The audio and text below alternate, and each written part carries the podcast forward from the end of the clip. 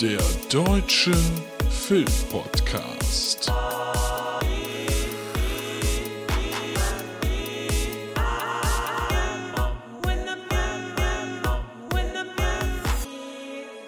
Special. Soll ich es nochmal machen? Da ist er wieder, der Hype Train. Es ist Machtmontag zum zweiten Mal. Und äh, herzlich willkommen zu unserer zweiten Volume von Hype Train Star Wars. Andersrum, Star Wars Hype Train, so heißt es. Ja, ich muss das Volume nennen, weil äh, es ist ja nicht irgendwie eine Folge und Episoden nennt man ja die Titel und das wird kompliziert und ich mache es jetzt mit dieser Erklärung auch schon wieder komplizierter, als es sein müsste. Ich freue mich, dass ihr zuhört.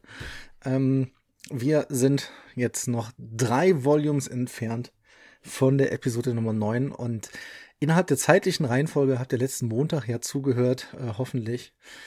Äh, dieses Mal soll es also gehen um die beiden Star Wars Stories, denn die folgen jetzt innerhalb der zeitlichen Abfolge, so dass wir uns gleich erst mit Solo Star Wars Story und dann mit Rogue One auseinandersetzen. Beides Filme, die ja dann doch irgendwie diskussionswürdig sind. Ähm, das habe ich dann auch getan. Ich zeichne das nämlich jetzt nach der Aufzeichnung auf und äh, hoffe, dass ihr Spaß habt und das ähm, ist ja eine Sonderfolge von uns vom Deutschen Film Podcast. Ein Special. Unsere normalen Episoden bekommt ihr normalerweise jede Woche. Jetzt gerade setzen wir äh, aus Urlaubsgründen zwei Wochen aus. Ich bin auf Tatooine, nämlich, wenn ihr das hört. Und ja, was uns super wichtig ist und was uns hilft, äh, dieses Special war echt eine, eine Menge Arbeit. Also, also so richtig viel. Wenn man zehn Filme guckt und vorbereitet, nachbereitet, ähm, und die ganzen Cover und den ganzen Scheiß. Ich liebe das ja, ich fuchs mich dann da auch total rein. Wir reden hier aber von einer Arbeit von locker 40, 50 Stunden. also von so einer Arbeitswoche. Ähm, äh, wir sind umsonst, ich will dafür gar keinen finanziellen Lohn haben. Also natürlich, ich verbiete es niemandem, aber grundsätzlich würde ich mich einfach freuen, äh, wenn ihr das Ganze ein bisschen nach außen tragt. Also wenn ihr uns hilft, uns entweder die Bewertung gibt bei, äh, bei iTunes, also Apple Podcast oder vor allen Dingen einfach, ey, wenn ihr jetzt nur mal reinhört, lasst uns doch bitte ein Abo da. Das hilft uns wirklich. Und äh, immer gern gesehen bei Instagram oder bei Facebook. Einfach mal teilen, dass ihr die Episoden hört. Und einfach mal den Leuten drumherum Bescheid geben. Dass es den deutschen Filmpodcast gibt, dass es momentan einen Hype Train gibt. Und ähm, ja, jetzt wegen mir soll es das an Vorrede gewesen sein. Äh, sehr gespannt auf diese beiden Interpretationen, sage ich mal, des Ganzen. Ähm, hoffe, ihr habt Spaß damit und kann jetzt schon mal ankündigen, dass dann nächste Woche am dritten Machtmontag die Volume 3 mit der Ursprungstrilogie mit den Episoden 4, 5 und 6 kommt. Aber jetzt erstmal viel Spaß mit den Star Wars Stories. Ich hätte einen Job. Du siehst gut aus. Ein bisschen heruntergekommen, aber gut. Du Wahnsinnsgangster. Ich stelle eine Crew zusammen. Ich habe lange auf so eine Chance gewartet. This solo, solo, everybody. This solo, solo, everybody. This solo, solo, everybody. Whoop, whoop, whoop, whoop, whoop, whoop. I wanna whoop, whoop, whoop. But I'm broken hearted. Cry, cry, cry, but I like to party. Touch, touch, touch, but I got nobody. I do it solo. Das war wieder sehr schlecht. Sehr, sehr schlecht. Könnt ihr entscheiden, ob es schlecht war. Es war auf jeden Fall was Neues und da sind wir bei Solo äh, Star Wars Story. Der folgt nämlich in der zeitlichen Reihenfolge auf die Episode 3. Und ja, jetzt begeben wir uns erstmal im Universum. Wo spielt er denn? Es ist so, dass Solo ungefähr fünf Jahre nach der Rache des Sith einsetzt und ja, der dauert ungefähr drei Jahre lang. Also er spielt über einen Zeitraum von ungefähr drei Jahren und hört ungefähr zehn Jahre vor Rogue One beziehungsweise äh, Episode 4 auf. Ein längerer Zeitraum.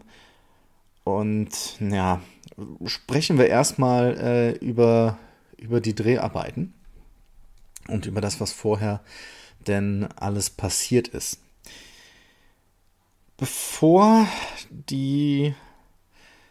Nee, fangen wir anders an. Fangen, fangen wir anders an. Das Drehbuch wurde geschrieben äh, von Lawrence Cast äh, Castern.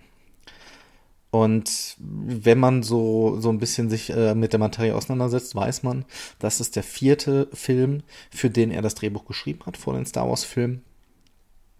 Und äh, die ersten waren Das Imperium schlägt zurück, die Rückkehr der Jedi-Ritter und Das Erwachen der Macht.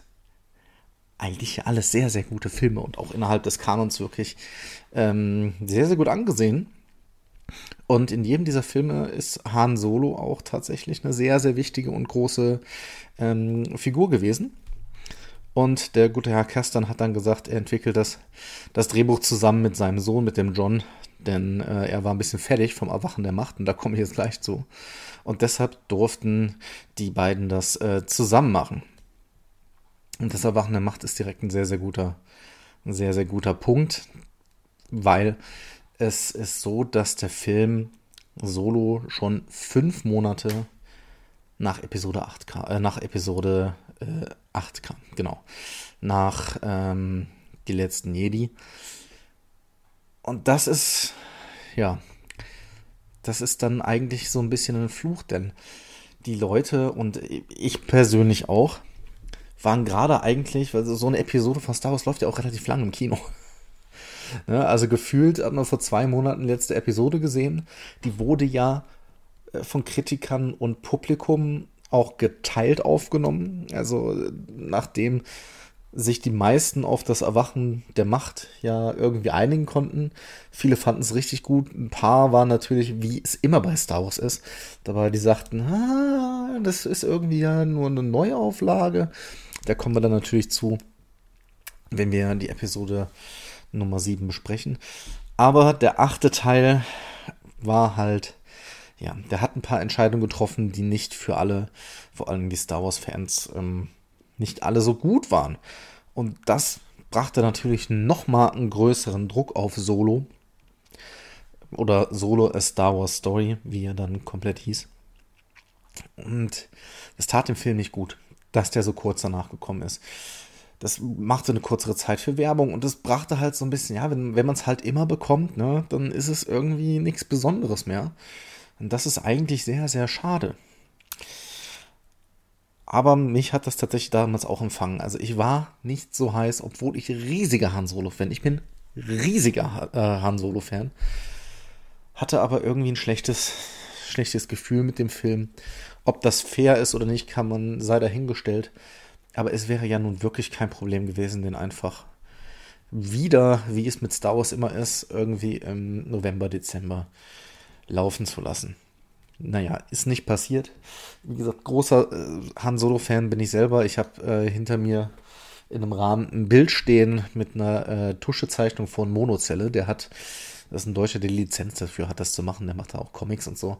Und äh, ist ein sehr, sehr schönes Bild, wobei Leute, die hier reinkommen, ähm, meistens sich fragen, weil es ist ein, ist ein, weißer Hintergrund, eine schwarze Tuschezeichnung drauf und ist auch ein äh, schwarzer Rahmen um das Bild. Daneben steht eine Kerze, ist die tatsächlich drauf, auch wenn er jemand gestorben wäre.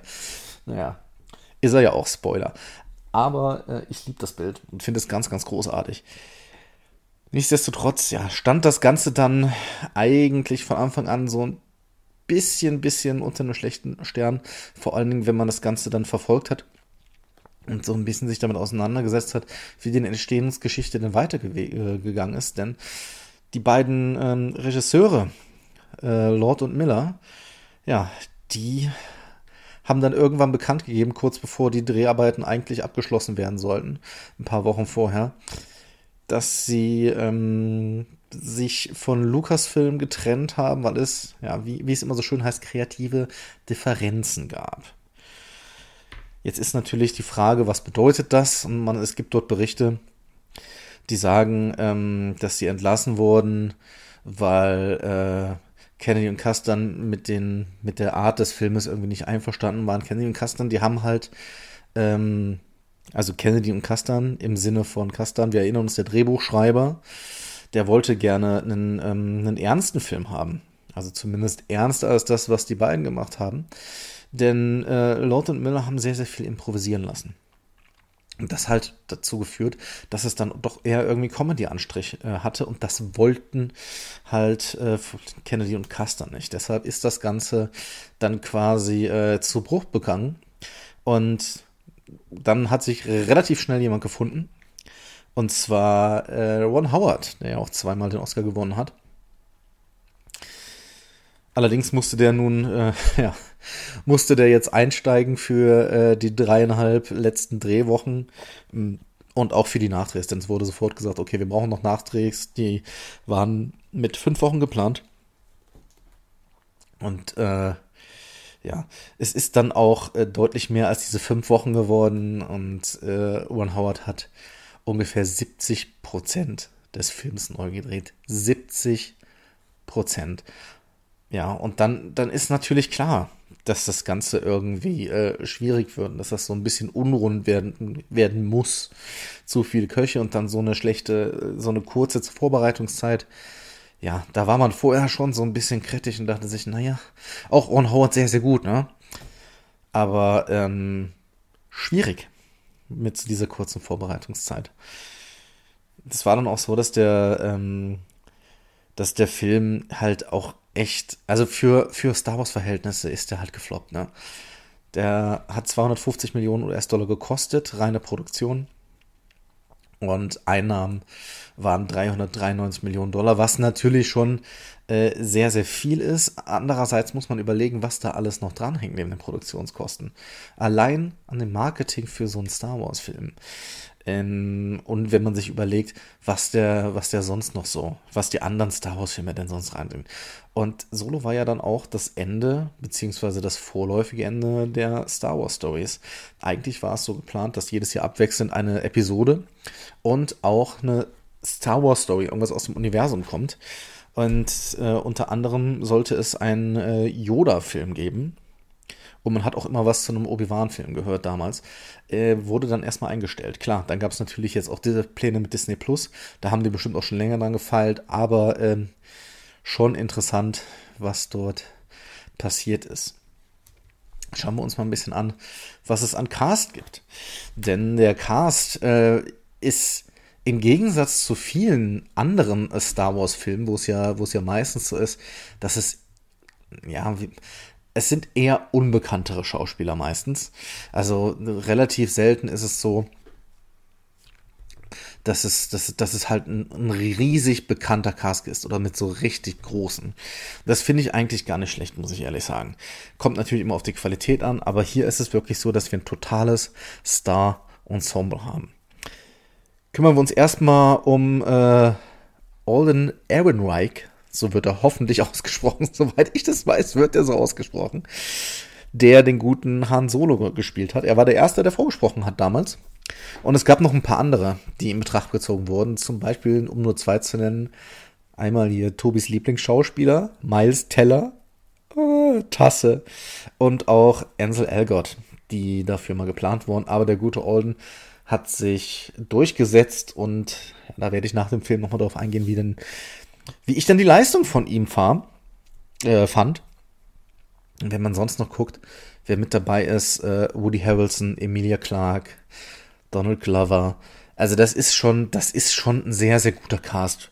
Für mich sind das alles so Lieblinge, also das sind meistens auch so Fanlieblinge, die da mitgespielt haben. Woody Harrelson spielt Beckett, der so ein bisschen den Ziehvater äh, von Hahn gemacht hat. Denkt man mal gucken, was daraus dann wirklich wird. Für die Rolle war eigentlich äh, Christian Bale vorgesehen, aber Woody hat sich dann äh, durchgesetzt. Und da kann ich mir auch vorstellen, wenn wir vorgehört haben, viel mit Impro, da ist er ja auch gut drin. Aber ja, also Woody Harrelson spielt mit und äh, Emilia Clarke als Kira, als ich sag mal das Love Interest von, ähm, von Han Solo. Ja, ich sag mal, Emilia Clark spielt da ausnahmsweise mal eine Frau, die erst alle cool finden, äh, die geliebt wird und die dann irgendwann äh, durchdreht wahrscheinlich, ne? Hat die das schon mal gemacht? Weiß ich gar nicht. Naja. Und äh, nicht zu vergessen, fast drüber gesprungen, Donald Glover als Lando Calrissian.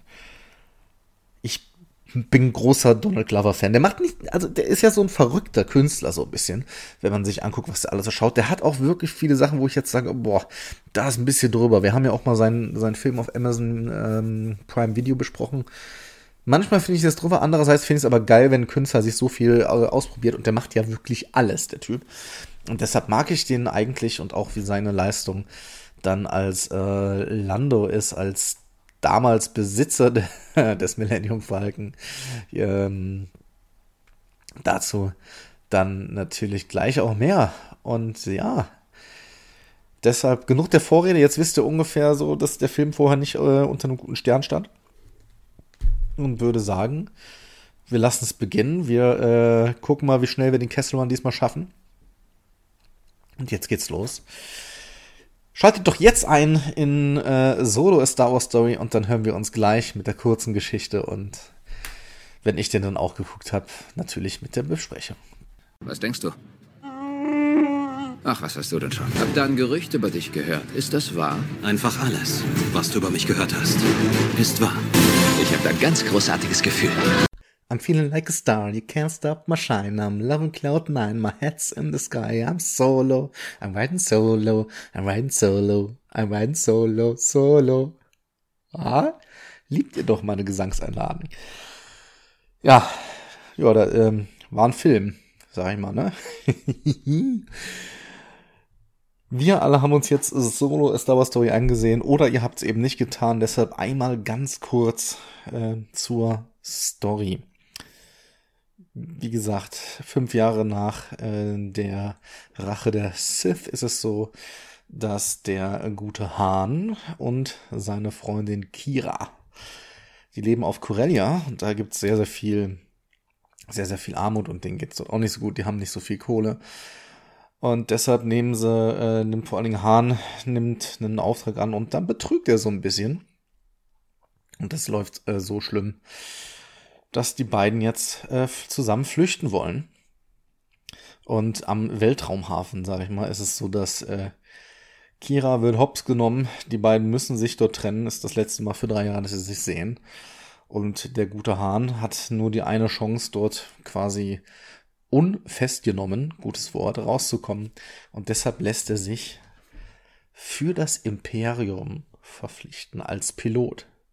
Uiuiui. Ui, ui da äh, ne, kämpft er quasi äh, für den Imperator und für den Darth Vader. Naja, muss ja, muss ja jeder für sich wissen, sag ich mal. Drei Jahre später kommt, was äh, eigentlich passt, denn unser Hahn, der ist ja, er ist ja ach so unangepasst. Und jetzt äh, fliegt er, fliegt er aus der Armee raus und ich mache es jetzt so, da diese, die, die, die Story hat sehr, sehr viele Wendungen. Die ist nicht krude, aber da ist sehr, sehr viel hinterher. Ich äh, halte mich jetzt mal bei der Zusammenfassung nur an das, was für die, für die kommenden Episoden wichtig ist. Und gehe dann gleich aber noch auf einzelne Punkte ein. Nachdem er da also äh, rausgeflogen ist und sich jetzt ähm, Beckett anschließt, da passiert noch so ein bisschen was zwischen Beckett und Wien und ihm und deshalb lernt er dann Chewbacca kennen. Und denkt erst, dass äh, Chewbacca als Monster ihn umbringen will, aber die beiden ähm, werden sehr, sehr schnell Freunde und äh, ja, gehen dann quasi zusammen auf Tour und jetzt darf er auch wieder mit einem guten Beckett losfliegen und es gibt einen, einen Raufzug, wo sie hinwollen.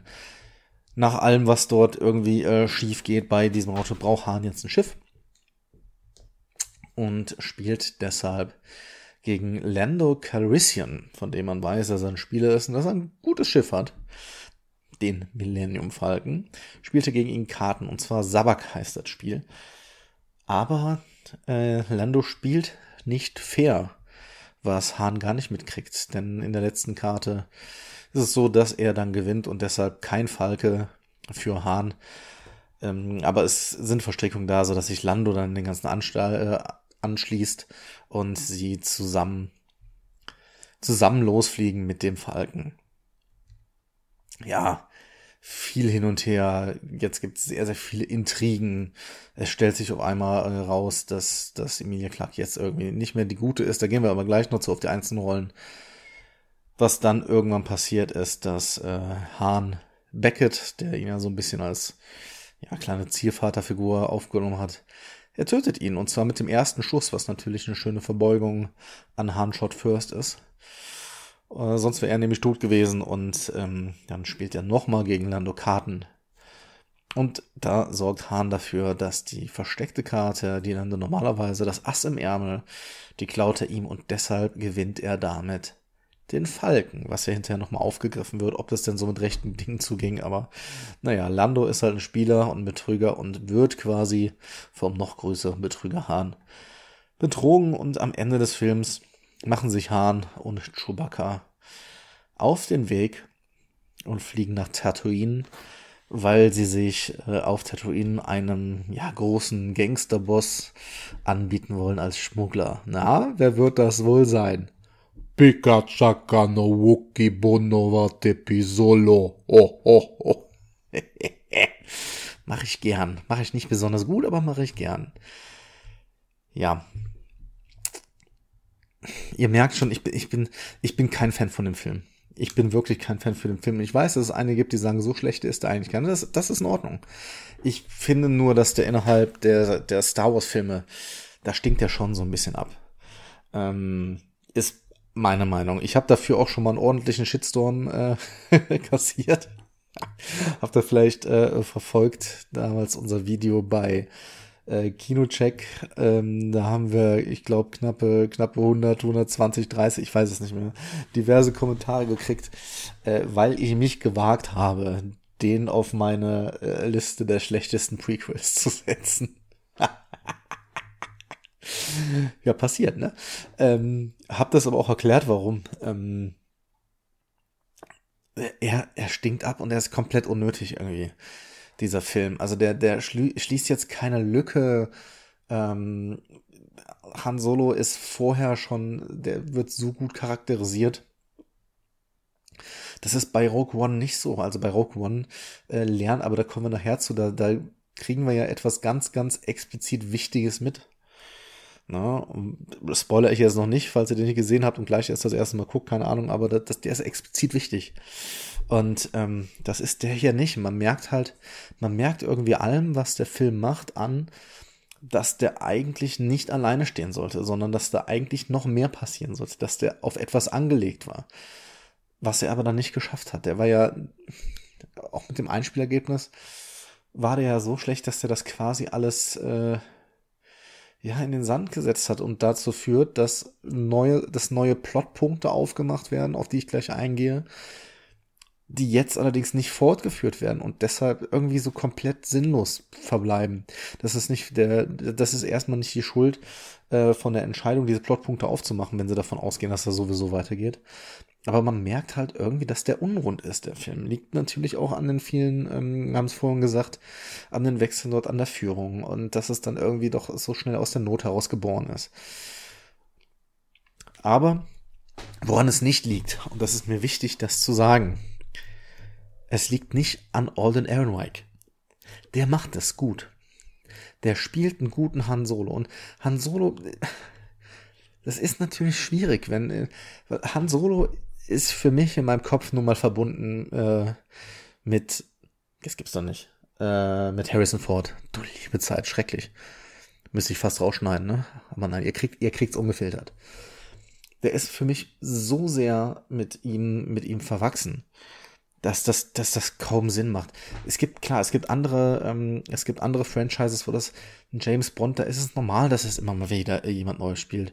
Batman, klar, aber eine Figur, die irgendwie vor, vor 30, 40 Jahren irgendwie einmal eingeführt wurde und so eng mit einem Schauspieler verbunden ist, das ist für mich, das ist für mich schwierig. Ich fände es auch schwierig, wenn, nehmen wir an, es gibt von Ghostbusters äh, dem nächsten Prequel von dem damaligen. Ich kann mir nicht vorspielen, stellen, wer einen jungen Peter Venkman spielen soll. Das, das, Klar, dann wäre jetzt natürlich die Frage, sollen wir es machen, wie wir das mittlerweile machen? Sollte man ihn dann quasi am Computer verjüngen? Nee. Ich, ich habe auch keine wirkliche Lösung dafür. Ich stelle nur in Frage, braucht man, muss man deshalb diesen Film machen? Schwierig. Schwierig. Ähm, Lando, das gleiche. Donald Glover macht das für mich total super. Ähm, ich finde es, wie er da dargestellt ist, fast besser, als wir in den, in den Episoden, äh, ähm, die dann noch kommen, irgendwie dargestellt ist. Aber ich finde, der macht das mit, also Donald Glover macht das mit so einem geilen Charme irgendwie. Dem kauft man das richtig ab und ich finde den cool. Der macht doch nicht zu viel. Und deshalb finde ich auch, auch seine Rolle mit dem, mit dem Spielen und wo, da weiß ich noch, da war ich überrascht im Kino, weil mir eigentlich klar war beim ersten Kartenspiel, okay, das, äh, Hahn wird jetzt gleich irgendeinen Trick bringen und deshalb gewinnt er, aber das passiert nicht. Und das fand ich ganz gut, dass sie es gebrochen haben und dann hinterher erst aufgelöst. Äh, fand ich schön. Und ja, die Darstellung war gut. Ich würde weitermachen mit äh, der nächsten Schauspielerin, ähm, mit Emilia Clark. Ja, finde ich, das irgendwie passt das nicht zu ihr. Also ich habe da das Gefühl gehabt, dass sie da nicht so ganz drin ist. Ähm, sie hat nun mal irgendwie andere Stärken und ich finde auch, wie ihre Rolle angele äh, angelegt ist innerhalb von drei Jahren da. Also ähm, sich so komplett gegen alles zu entscheiden und ah, schwierig. Also ähm, sieht man natürlich, natürlich, dass es eigentlich die Idee war, sie dann quasi zum großen, großen, großen Gegenspieler aufzubauen. Und dass es dann ganz, ganz tragisch am Ende wahrscheinlich wird, wie er, wie er sie dann verliert. Ähm, das war wahrscheinlich die Idee, würde ich jetzt mal schätzen. Kann natürlich auch total Quatsch sein. Ähm, aber das wäre meine Idee gewesen und äh, finde ich, gefällt mir nicht. Auch dann, und, und da kommen wir zu der Entscheidung.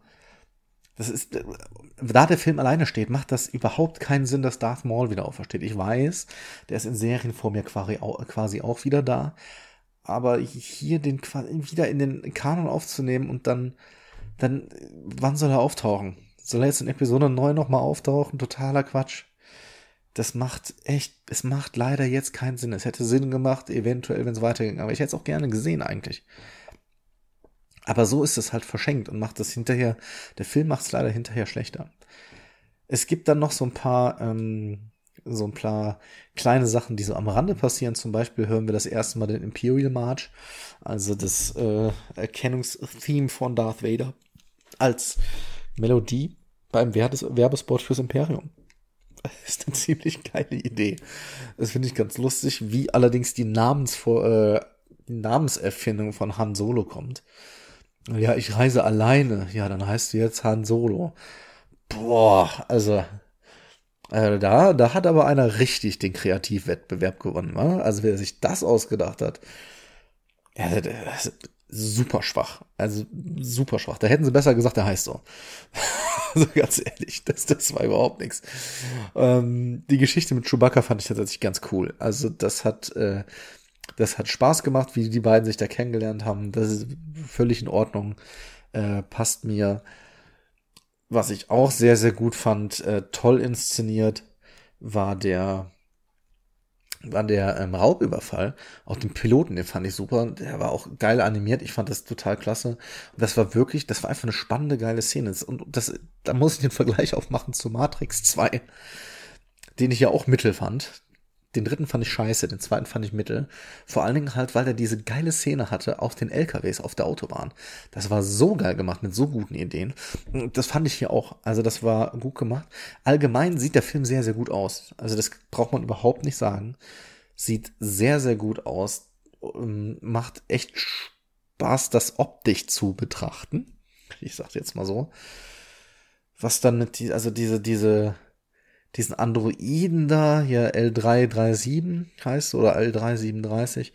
Ähm, ja, das ist einfach nicht mein Geschmack gewesen. Das war mir irgendwie ihre Gründe und so, das verstehe ich, aber dafür wurde sie nicht nah, groß genug angeführt. Das war einfach nur, das ist jetzt die, die quasi hier gegen Rassismus, gegen äh, Druiden ist und das war mir irgendwie, pff, fand ich super unsympathisch und äh, habe ich auch nicht gebraucht. Dafür war das dann irgendwie zu klein reingemacht, dann hätten sie es anders aufbauen müssen das, das war für mich leider, leider nix. Mm. Ja, Leute, so, was soll ich sagen? Also, äh, Tobi würde sagen, schade. Das sage ich damit auch. Aber wenn ihr damit Spaß gehabt habt, ey, cool, freue ich mich total. Und ähm, ja, das soll es jetzt auch kommen. Das soll es jetzt auch gewesen sein mit äh, Solo A Star Wars Story. Und jetzt, ja, jetzt geht's dann gleich weiter mit der nächsten A Star Wars Story. Das ist doch eine Rebellion, oder? Rücksichtslos, aggressiv und undiszipliniert. Ich rebelliere. Und da ist es schon 2016. Und 2016 erscheint ein Film, den man äh, bei uns in der Familie lustigerweise Rouge One nennt, weil sich da mal jemand vertan hat. Rogue One ist es. A Star Wars Story. Der erste Film von Star Wars, also der Live-Action-Film, der nicht Teil der Trilogien der Episoden ist. Spannendes Vorhaben auf jeden Fall. Muss man äh, definitiv sagen. Großes Wagnis damals, aber als Disney dann eingestiegen ist, wusste man ja, die werden etwas mehr daraus machen aus der Lizenz. Man kann ihnen natürlich, das wurde auch getan, vorwerfen, dass sie hier quasi die Kuh melken. Aber ähm, wenn ein guter Film dabei rauskommt, und das ist Rogue One aus meiner Sicht, dann passt das. Hier wurde sehr, sehr viel mehr Wert drauf gelegt, dass der Film halt Star Wars für, für Krieg ist. Also das ist, eigentlich ist es ein Kriegsfilm. Ich bin ja nicht so ein riesiger Fan von Kriegsfilmen. Aber nun ja, gehen wir aber äh, einen kleinen, einen kleinen äh, Schritt zurück. Der äh, Film hat ja einen kleinen Prolog, äh, Prolog, der ungefähr sechs Jahre nach der Rache der Sith, also ein Jahr nach Solo spielt. Da haben wir ja schon drüber gesprochen beim letzten Mal, aber die eigentliche Handlung ist ähm, direkt, also wirklich unmittelbar vor den Ereignissen, die wir in Episode 4 haben werden. Und das, äh, ja, wenn er dann nachher beginnen wird und das auch als erstes Mal innerhalb der Star Wars, des Star Wars Universums ist es so, dass zum ersten Mal kein Crawl, also diese Zusammenfassung der Ereignisse, die momentan ähm, in einer Galaxy far, far away stattfinden. Diese kleine Schrift mit A long time ago in a galaxy far, far away das bleibt aber diese grobe Zusammenfassung und auch die Melodie. Na, also es ist, ist man, man kriegt direkt mit, okay, das ist keine Episode. Es gab tatsächlich in ähm, Star Wars The Clone Wars in dem Film, gab es das auch schon mal, dass es kein Qual gab. Aber ähm, wie gesagt, wir reden hier von einem Live-Action-Film. Und ähm, da war das nun mal so. Im Gegensatz zum letzten Film Solo, wo ich auch kurz euch die Einspielergebnisse gesagt habe, war der ordentlich erfolgreich. Gekauft, äh, gekostet hat das Ding äh, 200 Millionen. Ja, also etwas weniger, 50 äh, Millionen weniger als äh, Solo und spielte 1,05 Milliarden Dollar ein das ist das, wovon, äh, wie sich Disney das vorstellt, äh, war damit der finanziell zweiterfolgreichste Film des Jahres. Nummer eins damals Civil War, The First Avenger. Ja, also wenn wir über so ein paar einzelne Rollen äh, mal sprechen, beziehungsweise lass uns, lass uns erstmal drüber sprechen, dass es ähm, mit Computertricks gearbeitet wird. Klar, bei Star Wars. Aber hier gibt es vor allen Dingen zwei Sachen, die interessant sind. Und zwar ähm, zuerst einmal werden wir relativ häufig Governor Tarkin sehen. Und ähm, der Schauspieler Peter Cushing ist 1994 leider verstorben. Und deshalb gab es äh, von ihm, sein Gesicht wurde quasi übertragen auf den Schauspieler Guy Henry. Weil äh, Tarkin dann danach in äh, Episode 4 eine ganz entscheidende Rolle spielen wird. Und deshalb musste er dort eingeführt worden, äh, gefügt werden. Ich finde auch tatsächlich, dass das ganz gut funktioniert hat. Ähm, meine, also ich, ich, es gibt definitiv Leute, die es auch nicht bemerkt haben. Ne? Wenn sie nicht so drin waren im Thema, was ja völlig okay ist, dann gibt es da durchaus Menschen, die das gar nicht gemerkt haben. Und auch äh, Carrie Fisher war zu sehen, ähm, ganz, ganz kurz und dafür, für diese Szene ist ihr Gesicht quasi, also das Gesicht, als sie noch 19 war, äh, gemorpht worden auf die Schauspieler, Schauspielerin Ingvild Daler. Wie ich das Ganze fand, äh, der Einbindung der beiden logischerweise dann gleich, wenn ich den Film nochmal gesehen habe, um es dann auch äh, frisch zu bewerten. Die anderen Schauspieler, die anderen Rollen, da gibt es zum Beispiel noch äh, Forrest Whitaker, der mitspielt. Und er spielt Saw Gerrera. Und das Spannende daran ist, dass er, das ist die erste Figur aus den Clone Wars, aus der Serie The Clone Wars, die in den Realfilm mit übernommen wurde. Also macht dort den ersten Schritt. Und Schritt machen ist für ihn ja nicht mehr ganz so einfach. Äh, ist aber ein anderes Thema. Wenn wir uns den, den Cast sonst angucken, ist der auch gut, aber ist nicht so ein super Überstar-Angebot, wie es jetzt äh, zum Beispiel gewesen ist in Solo.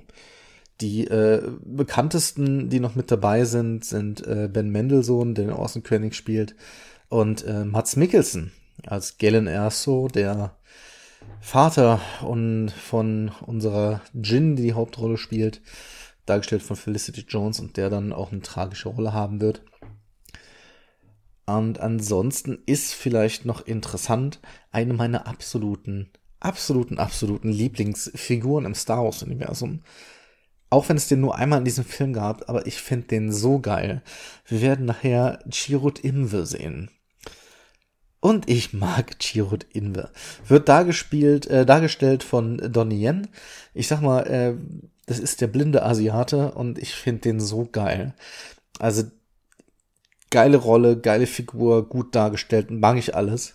Und da ist vielleicht ganz spannend, dass es da noch einen zweiten äh, Schauspieler gehabt, der genauso für die Rolle vorgesehen hat. Und zwar war das der gute Jet Li. Und äh, Jet Li ist es nicht geworden, weil Yen wollte 4 Millionen und Li wollte 10 Millionen. Haben gesagt, 4 ist weniger als 10. Und haben sich für Jet, äh, haben sich gegen Jet Li entschieden. Und das ist was, was ich nicht verstehen kann. Wenn ich ein Schauspieler wäre, ganz ehrlich, gib mir einen Euro, ist mir, ist mir Bums. Das spiele ich doch mit in Star Wars ja, ich verstehe, alles gut, man soll für Arbeit bezahlt werden. Aber ey, Star Wars, es ist halt, es ist halt Star Wars. Da macht man nur mit. Also ich, ich würde da mit, also wenn ihr noch einen braucht, Leute, ne, holler at your boy, ruft mal an, äh, bin ich auf jeden Fall dabei. Das soll es gewesen sein, äh, der, der Vorrede. Sehr, sehr spannend auf jeden Fall. Das, nee, stimmt gar nicht. Komm, ich erzähle noch was. Der Vorrede äh, habe ich noch eine kleine Anekdote. Ich habe den Film erst hier in, in meiner, in meiner Wohnstadt natürlich gesehen, so wie sich das gehört. Ich habe den aber nochmal sehen dürfen. Und zwar habe ich den nochmal sehen dürfen beim, ich glaube, dreijährigen Geburtstag müsste das gewesen sein, vom Gaming-Podcast Rumble Pack von äh, Jules, Tim und Maxe. Die drei hatten ähm, Geburtstag und haben deshalb einige ihrer äh, Patronen eingeladen ins, Kino und zwar nicht in irgendein Kino und das ist jetzt äh, ein großer, großer Tipp. Nachs Kino, äh, in das Kino in Bensheim und das ist ein ganz, ganz verrücktes Kino. Das ist ein Kino, wo einfach, wenn, wenn du reinkommst, ist da einfach mal so ein Wassertank äh, mit riesigen Fischen. Ich meine, Haie sind's. Und da sind ganz, ganz viele Ausstellungsstücke, also Figuren aus Filmen und so weiter. Das ist, das ist unglaublich. Ähm, was man dort alles sehen kann. Also wirklich Figuren, auch Star Wars und der, der Besitzer ist riesiger Star Wars-Fan. Was dann bedeutete, wir haben das Ganze, ich meine, es ist der Saal 7. Könnt ihr aber auf der Internet-Homepage äh, euch angucken. Wie gesagt, Bensheim mit Z. B-E-N-Z Heim. Und wenn ihr in diesen Kinosaal wollt, müsst ihr erst durch einen Vorraum der einem, einem Schlachtschiff aus Star Wars nachempfunden ist. Inklusive Han Solo in Carbonit der Wand. Das ist unglaublich. ihr kommt auch nur durch eine Tür, die sich so zur Seite öffnet. Die so das ist unfassbar. Und auch der ganze Kinosaal ist dann eingerichtet wie halt ein Star Wars Raumschiff. Und das, das ist unglaublich. Da öffnet sich dann auch die, die Leinwand. Das ist, das ist unfassbar. Also, ähm, Leinwand darin nicht riesig, das sei auch dazu gesagt, sind auch nicht so viele Plätze. Aber das Gefühl da, das ist unglaublich. Also ganz, ganz große Empfehlung, sich da mal was anzuschauen ähm, und da mal hinzufahren, wenn ihr irgendwie ja, Star Wars-mäßig drauf seid, aber wenn ihr hier schon den zweiten, den zweiten Gesamtcast zu dem Thema seid ihr es wahrscheinlich. Schaut euch das mal an. Es äh, lohnt sich wirklich. Das war sehr, sehr schön, das Ganze äh, dort gesehen zu haben. So, ist jetzt genug der Vorrede? Ich glaube schon. Dann geht's jetzt los. Viel Spaß mit Rouge One. Und dann hören wir uns gleich mit der Zusammenfassung der Ergebnisse, äh, der Erlebnisse der Handlung und äh, ja, was ich sonst noch zu erzählen habe. Wir haben eine Mission für dich. Ist das klar? Ja, Sir. Was wirst du tun, wenn die dich kriegen? Was wird das aus dir machen? Oh, ne? Die Leia. Fertig äh, sind jetzt beide Star Wars Stories mit Rouge One. Gehen wir einmal kurz auf die Geschichte ein. Wir starten mit so einer kleinen Vorsequenz. Für mich hat die so ein bisschen was von, äh, von Inglourious Bastards tatsächlich. Und zwar ist es sechs Jahre nach der Machtübernahme des Imperiums. Und wir lernen, äh, lernen Galen Erso kennen, gespielt von Mats Mikkelsen mit seiner Familie. Und der hat sich so ein bisschen, ich sag mal, versteckt und wird jetzt vom Imperium in Person von Orson Krennic gefangen genommen. Ähm, es geht darum, dass er halt Wissenschaftler ist äh, oder ich weiß oder Ingenieur, sowas in die Richtung auf jeden Fall, soll er eine große, große Waffe konzipieren, denn er hat da was rausgefunden. Hat so ein bisschen was von Oppenheimer, wo das ja bei der Atombombe ähnlich war. Und als er dort gefangen genommen werden soll, stirbt seine Frau und seine kleine Tochter, die Jin. Die flieht, versteckt sich sehr, sehr gut und wird dann hinterher von den Rebellen in Form von Saw Gerrera aufgenommen. Und ja, danach geht das Ganze, äh, machen wir so einen kleinen Zeitsprung, 15 Jahre später. Und nun haben die Rebellen die Nachricht abgefangen, dass es eine riesige, ultimative, sogenannte ultimative Waffe geben soll, die das Imperium gerade zusammen äh, schustert. Und jetzt finden sich dann diverse äh, Rebellen zusammen rund um Jin herum, die mittlerweile so ein bisschen ja, allein meistens unterwegs ist. Äh, denn der gute Saw Gerrera hat sich radikalisiert. Das ist hier ein bisschen zu viel gewesen. Und zusammen mit äh, Cassian, der Offizier bei den Rebellen ist, ähm, dann dem, ja, der, der, der dem Druiden K2SO, wieder ein äh, Druide mit dabei, Base, dem Krieger Chirut Imre, auf den wir nachher nochmal eingehen, und dem Pilot, der die Nachricht abgefangen hat.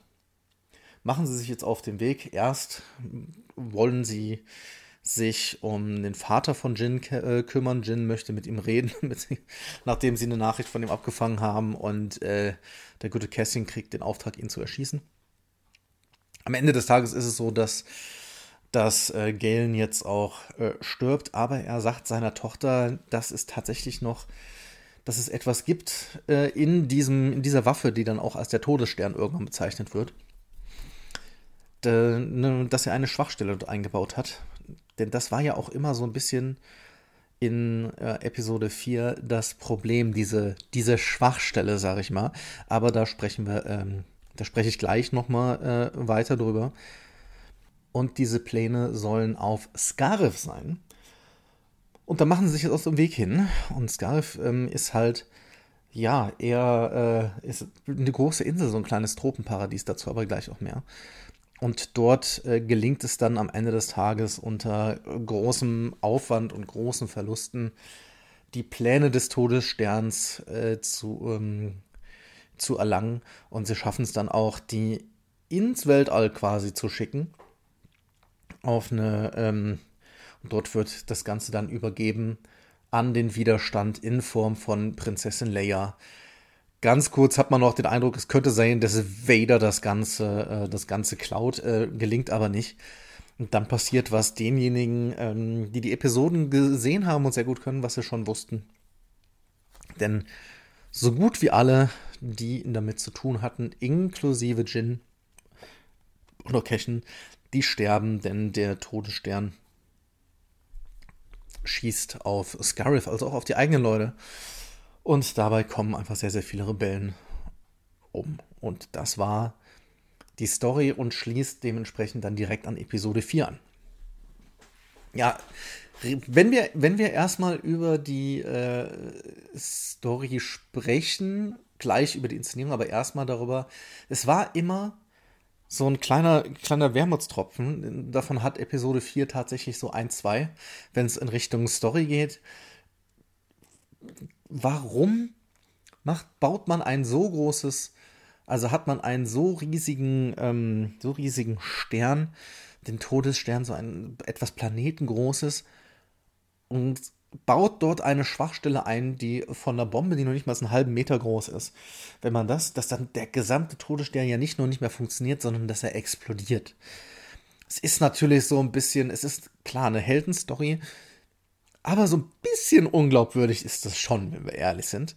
Ich finde aber, dass jetzt mit der Story, dass es halt darum geht, dass der Konstrukteur dessen dort das extra eingebaut hat und das von den ähm, dass das quasi von den Rebellen gefunden wurde über seine Tochter. Das ist ein smarter Move. Das ist wirklich ein sehr, sehr smarter Move, weil dann macht es auf einmal Sinn. Klar, der eine oder andere sagt, es ist ja immer noch irgendwie dahergeholt. Ja, aber es ist dann so dahergeholt, dass es zumindest für mich gut erklärt ist. Und deshalb finde ich das sehr smart. Der Film selber ist, ähm, also Rogue One, doch eher angelegt als Kriegsfilm. Also ich bin ja kein riesiger Kriegsfilm-Fan, aber ähm, das passiert hier so. Wir haben Charaktere, die wie die Fliegen sterben fast.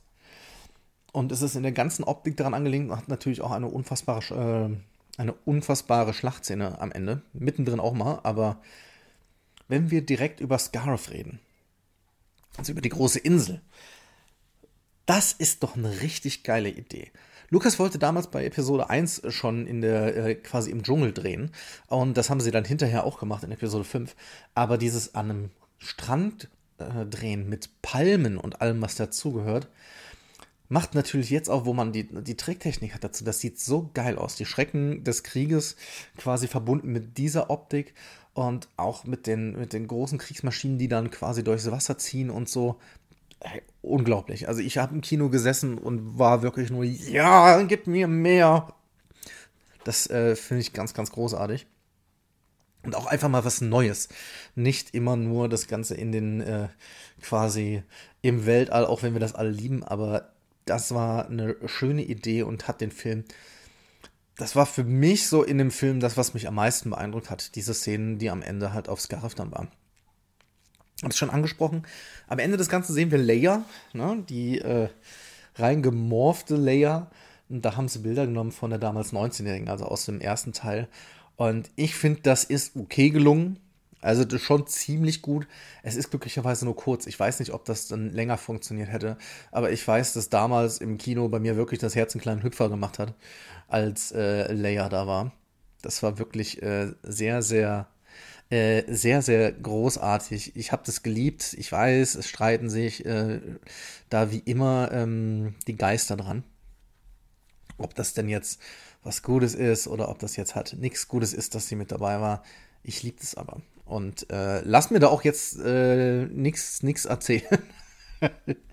Wenn ich die, äh, die Layer da gut fand, dann habt ihr das gefälligst auch zu machen. wisst ihr, das ist ein Meinungspodcast, das ist eine Diktatur hier.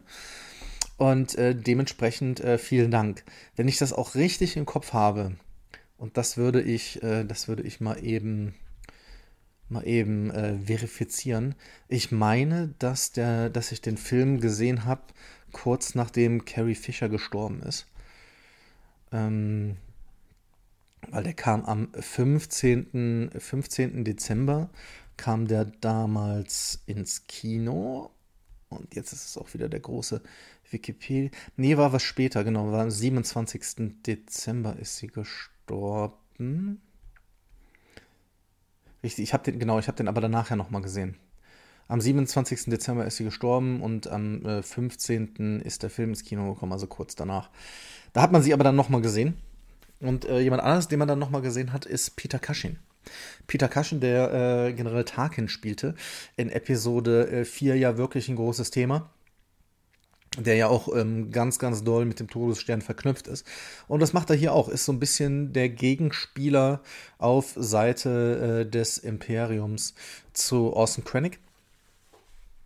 Und auch der, ja, bei ihm wurde es, der wurde auch dort reingemorpht. Ähm, ist ja immer die Frage, ob man das gut findet, aber hier macht es zumindest von der Story her Sinn.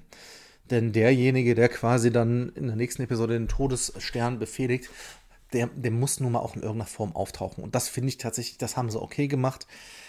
Es ist auch nicht zu viel und äh, eingebunden ist er ganz gut. Also technisch kann man da, glaube ich, fast nichts dran ähm, aussetzen. Ich habe jetzt extra nochmal drauf geachtet, aber das war in Ordnung. Also kann man gar nicht anders sagen. Wer auch auftaucht, ja, ist der Darth. Darth Vader ist da und äh, den sehen wir in zwei Szenen und zwar auch einmal äh, gegenüber seinem äh, Orson Krennic, wo er auch so ein bisschen wieder mit der Macht spielt. So ein bisschen schön überheblich und jetzt ist er ja auch so ein bisschen am Peak seiner Macht. Der gute damals Anakin. Und die Szene am Ende. Also das ist, glaube ich, die Ikone. Ich würde sagen, es ist die ikonischste Darth Vader-Szene, als er versucht, noch ganz knapp die Pläne des Todessterns zu kriegen. Boah, ey, wie der da durch fetzt durch diesen Gang. Ey, geil. Also, äh, unfassbar großartige Szene. Ganz, ganz toll, wie er da alle irgendwie beiseite kippt und dann mit der Macht die Leute an die Wände und an die Decke schmeißt. Mega. Auch mega, eine meiner absoluten äh, Lieblingsfiguren innerhalb des äh, ganzen, ganzen Star Wars Universums ist der äh, liebe Shirut Imwe. Das ist dieser, dieser, äh, ja, ich ich sag mal, ist er, ist er überhaupt Jedi? Ich hätte jetzt gesagt, er ist Jedi. Oder er hat zumindest, er hat zumindest äh, ein kleines bisschen Macht, sag ich mal. Das ist nämlich, äh, erstens hat er so, hat er so ein geiles, ja, der hat so ein geiles Wesen, wie er da drauf ist mit den, mit den ganzen Leuten. Aber er ist halt auch, ähm, er ist halt auch sehr lustig. Also, wenn er wirklich irgendwann, wenn sie ihm den Sack über den Kopf ziehen und, äh, und er sagt, äh, im Ernst jetzt, ich bin blind, äh, ich bin blind. Ne? Und er sagt ja auch immer wieder, The Force is with me and I am with the Force. Das hat natürlich auch einfach ein geiles, geiles Ende. Und äh, auch einmal, als äh, dann quasi alle mit dem Sack im Kopf alle stolpern, ist er der Einzige, der nicht stolpert, müsst ihr mal ein bisschen drauf achten. Also ich bin riesiger, riesiger äh, Chirrut Imwe-Fan. Ich finde den äh, richtig gut gemacht. Ähm, haben wir ja vorhin auch schon mal äh, darüber gesprochen, von Donnie Jen dargestellt. Ich liebe den, finde den richtig, richtig gut. Das soll es äh, auch schon gewesen sein zu Rogue One. Diesem äh, dieser guten Star Wars Story. Das war ja auch sehr, sehr erfolgreich damals. Ähm, ich finde, den kann man sich definitiv angucken, ohne Probleme. Hat auch viel Dramatik. Auch wenn mir damals ja schon klar war, dass am Ende eigentlich so gut wie alle sterben werden. Dafür hat er dann andere Überraschungen gehabt, wie Leia oder halt eben Darth Vader.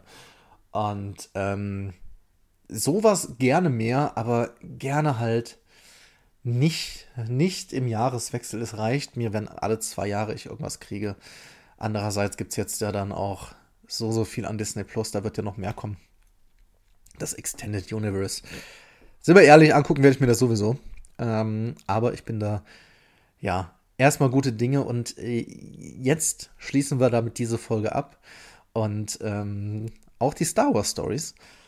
Und ich freue mich schon sehr, wenn es dann äh, nächste Woche weitergeht und es an die in Anführungszeichen Originaltrilogie an Episode 4, 5, 6 geht. Die kann ich nämlich jetzt auch gucken und äh, bin ein bisschen aufgeregt und freue mich. Also, ich wünsche euch äh, noch äh, toi toi toi. Ich wünsche euch äh, alles, alles, alles Gute und fühlt euch mal von so einem schönen äh, Druiden umrahmt. Macht es gut. Umrahmt vor allen Dingen, nicht umarmt umrahmt, weil der ist ja aus ähm, Metall und so, wie ein Rahmen und nicht aus Armen, aus Haut und deshalb kann Androide auch nur. Ich höre dann jetzt auf.